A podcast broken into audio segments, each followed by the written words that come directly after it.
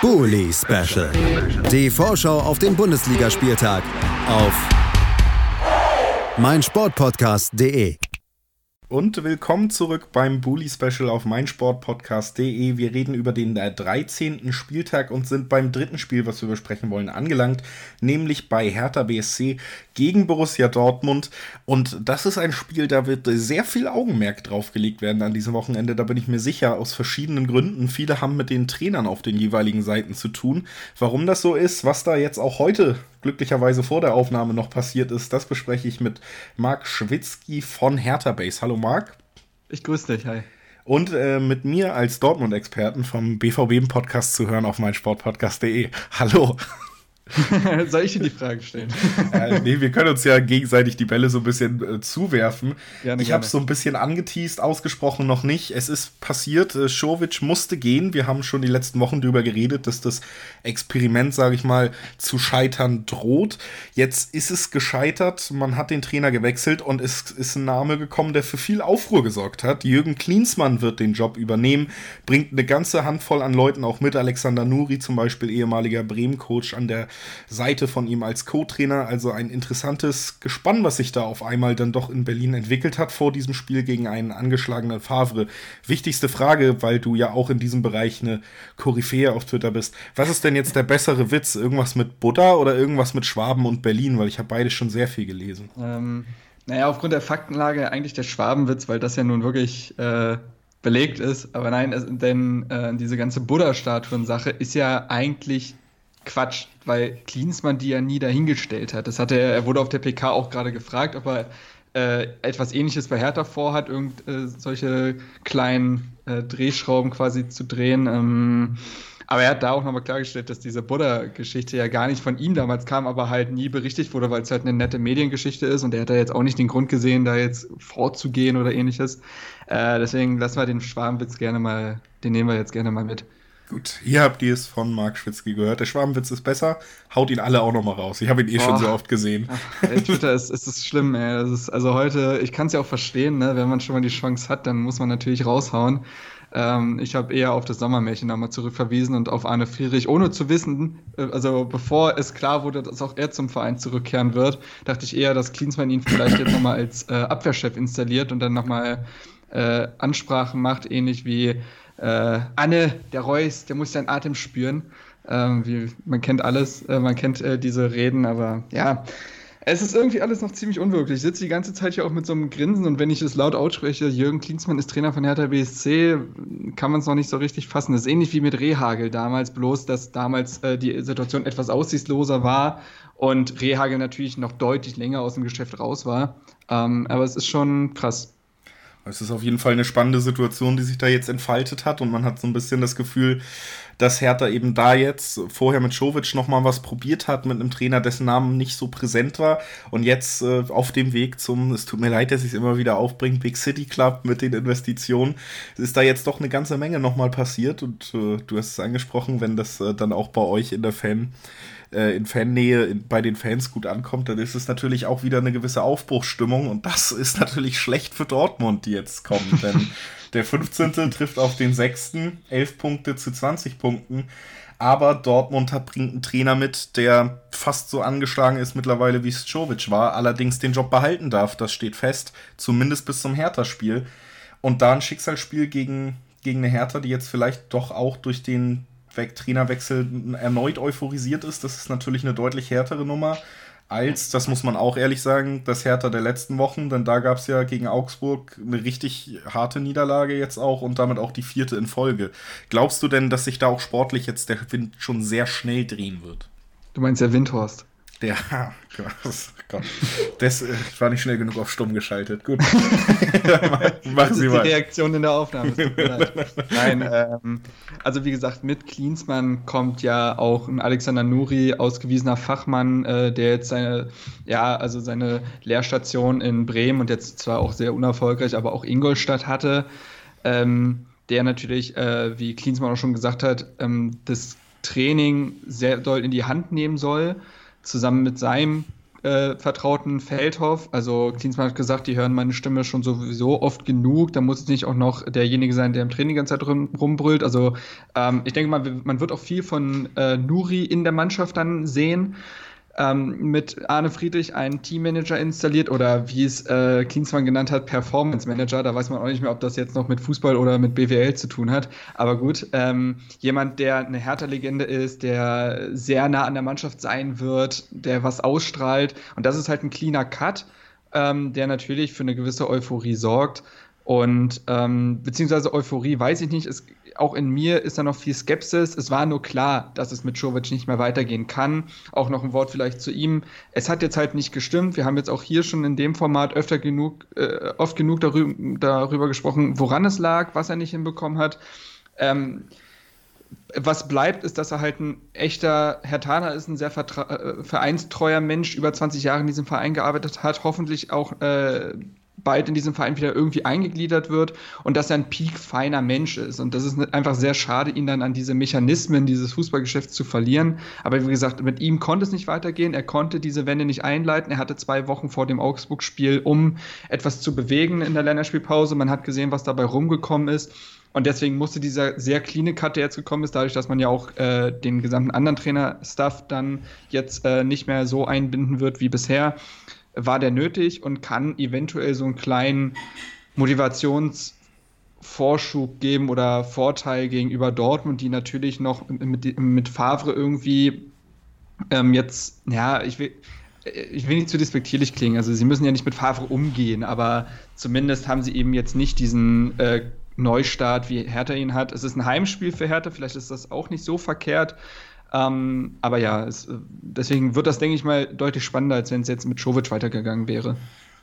Das wird es und vor allen Dingen eben, weil Favre, du hast es angesprochen, ich habe es angesprochen, auf jeden Fall auch stark angezählt ist. Es wurde ja mehr oder weniger deutlich kommuniziert, dass die nächsten beiden Spiele, also das heute Abend, wir nehmen Mittwoch auf, gegen Barcelona und das gegen Hertha ausschlaggebend sein werden, wenn es um seine Zukunft an der Seitenlinie geht. Er wirkt schon verunsichert, lässt sich auch immer wieder zu Änderungen hinreißen, die gar nicht so seiner Spielidee entsprechen. Man merkt also, er kämpft drum und genau das ist zum Beispiel gegen Paderborn auch schief gegangen. Da hat er was riskiert mit dem hohen hohen stehende Innenverteidiger, was sich extrem gerecht hat. Und das ist natürlich eine Gefahr, wenn ein Trainer schon so unter Druck steht, aber dennoch behalten wird, man ihn aber nicht richtig schützt, dass da eben dann auch die eigene Linie verloren geht und das vielleicht noch bitterer wird ähm, das hat man schon gesehen und dazu muss man auch sagen, dass das Barca-Spiel bei allem Respekt Dortmund gegenüber wahrscheinlich nicht das ausschlaggebende Spiel sein wird, sondern eben genau. das gegen Hertha. Also da steht auch eben auf dieser Seite sehr, sehr viel auf dem Spiel, gerade negativ, wobei Hertha jetzt nach dem Trainerwechsel natürlich auch eine Menge zu gewinnen hat, wenn man jetzt positiv loslegen kann. Also dieser Trainerwechsel in der Woche, ich hatte als Dortmund-Anhänger, als Fan eher gehofft, dass der vielleicht erst nach dem Spiel kommt jetzt. so ähm, ging es ja uns ja. ähnlich mit euch, wobei ich da sagen muss, äh, was mich zumindest etwas skeptisch stimmt, ist, dass Dortmund ja jetzt mit dem Paderborn-Spiel eigentlich den Schuss vom Bug schon bekommen hat. Also eigentlich ist das ja der Hallo-Wach-Effekt gewesen, würde ich sagen, dieses 3 zu 0 zur Halbzeit. Und ich, also ich kann es mir aktuell so ein bisschen schwierig, also ich stelle es mir schwierig vor, aber ich stecke natürlich auch nicht so tief drin wie du, dass die jetzt nochmal so eine erste Halbzeit zum Beispiel spielen jetzt gegen Hertha, weil sie haben ja jetzt quasi gesehen, was passiert, wenn sie eben nur, weiß ich nicht, 40 Prozent geben. Ähm, deswegen kann ich mir schon vorstellen, dass die wach sind und dass sie sich vielleicht auch nochmal an das Spiel in der letzten Saison erinnern in Berlin, wo sie auch in letzter Sekunde ja gewonnen haben, was ja auch eine Willensleistung war. Ich erinnere mich an ein eigentlich relativ ausgeglichenes Spiel, wo Dortmund diesen Sieg dann aber am Ende erzwungen hat. Ich weiß nicht mehr, Reus 94. oder sowas war ja, das ja dann. Genau. Ähm, und ich glaube schon, dass, also man muss nicht immer mit Statistiken kommen, man gewinnt sieben von zehn Spielen im Olympiastadion, das interessiert den Fußballer, glaube ich, nicht. Was den Fußballer interessiert, ist dann halt das letzte Spiel. Wie lief das da? Hat man da gute Erinnerungen dran? Und das sind so zwei weiche Faktoren, wo ich sage, ja, ich würde jetzt aber nicht sagen, dass wir gegen ein eingeschläfertes Dortmund da antreten werden. Nee, und die Qualität ist natürlich auch immer noch unbestritten bei Dortmund. Das ist das klar, genau. sieht man ja auch in, in teilweise Spielen, wo man dann 2-0 zurückliegt gegen Inter, was dann in einer Halbzeit an Qualität eigentlich abrufbar ist. Es ist einfach im Moment sehr schwer oder unmöglich anscheinend, das äh, über 90 Minuten abzurufen und das rächt sich eben gegen mittlerweile jedes Team, weil die auch eine gewisse Qualität haben und auch gegen mhm. Berlin wird es dann sehr, sehr schwer werden. Aber natürlich äh, ist auch das letzte Spiel im Hinterkopf, äh, da wo auch der Ball von Ibisevic landete, an, Stimmt. Und das auch nochmal unser Freund Ibisevic, wie der DFB sagt. Oh, ja, ähm, ich glaube übrigens jetzt Kompensation, dass Jahrstein da nur zwei Spiele Sperre bekommen hat für seinen Foul gegen Augsburg. Da haben sie vielleicht nochmal ein Auge zugedrückt nach dem Ibisevic-Spruch. Ich weiß es nicht genau, aber wirkte fast so. Ja. Ähm, aber apropos so einzelne Spieler, um jetzt genau, da wollte ich auch Rolle eigentlich des Moderators die, zu übernehmen. Die Überleitung hätte ich sonst genommen, aber mach ruhig einfach weiter und sag, wenn du fertig bist. Äh, Julius, wie sieht's denn beim BVB aus, personell?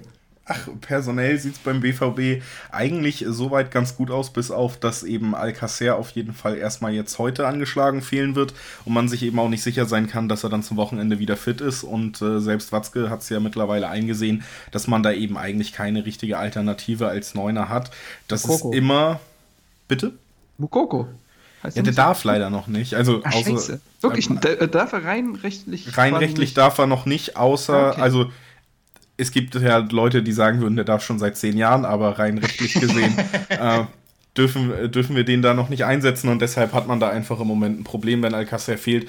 Und es ist natürlich einfach wirklich ohne eine richtige Spitze auflaufen, ist immer eine taktische Einschränkung und gibt dem Gegner auch äh, mehr Raum, sich eben defensiv zu stabilisieren, besser aufzustellen. Das ist ein Problem, was sich am Wochenende wieder zeigen könnte. Ansonsten sieht es, wie gesagt, eigentlich ganz gut aus. Reus äh, soll wieder fit sein, auch wenn er natürlich noch außer Form ist, aber man hofft ja immer darauf, dass er sich schnell wiederfinden kann und die Breite des Kaders kann eigentlich auch den weiteren Ausfall von Delaney eben auffangen. Dass Brun Larsen jetzt auch noch äh, nicht dabei ist aufgrund einer Erkrankung, das fällt nicht so ins Gewicht, weil er eben nicht so die Rolle mehr gespielt hat in dieser diese Halbserie. Also personell sieht es ganz gut aus. Wie ist denn bei Hertha, Marc? 1A. Also. Außer Jahrstein. Ne? Außer Runde Jahrstein. Man muss jetzt natürlich auch schauen. Ähm, äh, Thomas Kraft hatte aufgrund einer Wirbelblockade in Augsburg gefehlt. Ich habe keine Ahnung, wie schnell sowas äh, zu beheben ist. Wenn er fit ist, spielt er logischerweise. Wenn nicht, dann wird es nochmal Dennis Marsch sein, der jetzt natürlich auch gegen Augsburg kein allzu sicheres Bild abgegeben hat. Aber in, in, so eine verunsicherte Mannschaft reingeworfen zu werden als 20-jähriger Bundesliga-Debütant ist auch wirklich undankbar. Deswegen möchte ich ihn das gar nicht ähm, negativ auslegen, zumal ich ihn ja auch schon damals äh, beim A-Jugendhallen schon in Sindelfing sehen durfte, was ja sehr renommiert ist. Ähm, das war vor zwei Jahren, glaube ich. Und da war er mit Abstand bester Keeper. Ähm, der hat auf jeden Fall Talent und vielleicht war das jetzt so eine Feuerprobe und im nächsten Spiel ist er dann schon etwas ruhiger, wenn er dann noch, wie gesagt, in so ein neues Umfeld mit neuen Trainern zugeworfen wird. Ansonsten sind alle fit, keiner ist gesperrt. Arne Meyer hat ja jetzt gegen Augsburg, das war ja vielleicht noch der einzige Lichtblick, so seine ersten Minuten bekommen. Ich glaube, 20 Minuten hat er gespielt. Dementsprechend dürfte wahrscheinlich so eine Halbzeit vielleicht jetzt gegen Dortmund drin sein. Ähm, ansonsten, ja, äh, wird man sehen, wie man aufstellen wird. Wie gesagt, ich glaube, dass man taktisch viel von Nuri in der Mannschaft sehen wird. Und äh, Nuri ist ja auch dafür bekannt, mit einer Dreierkette zu spielen. Ähm, dann vielleicht mit einem 3-1-4-2, 3-5-2, irgendwie so. So hat er mit Bremen damals ja gespielt, als er dann mit Kruse und Bartels vorne gespielt hat. Dementsprechend ist es natürlich super schwer vorauszusagen, was ja auch ein Vorteil sein kann und ein Nachteil für Dortmund in dem Fall. Äh, es ist super schwer vorauszusagen, wie die Mannschaft auflaufen wird, aber zumindest kann äh, Klinsmann aus den Vollen schöpfen, bis auf halt, wie gesagt, den Stammkeeper, aber das ist ja in zwei Spielen auch wieder erledigt. Ja, Ah, dann lass uns zum Ende kommen und die Tipps abgeben noch zu, an diesem Spieltag. Was glaubst du, wie wird es am Ende ausgehen? Klinsmann Debüt, Favres letztes Spiel, wie geht's aus? Absolute Wundertüte. Ich weiß nicht. Ähm, hm, hm, hm. Ja, ich habe mir auch vorher drüber Gedanken gemacht, jetzt vor der Sendung. Ich bin zu keinem richtigen Schluss gekommen.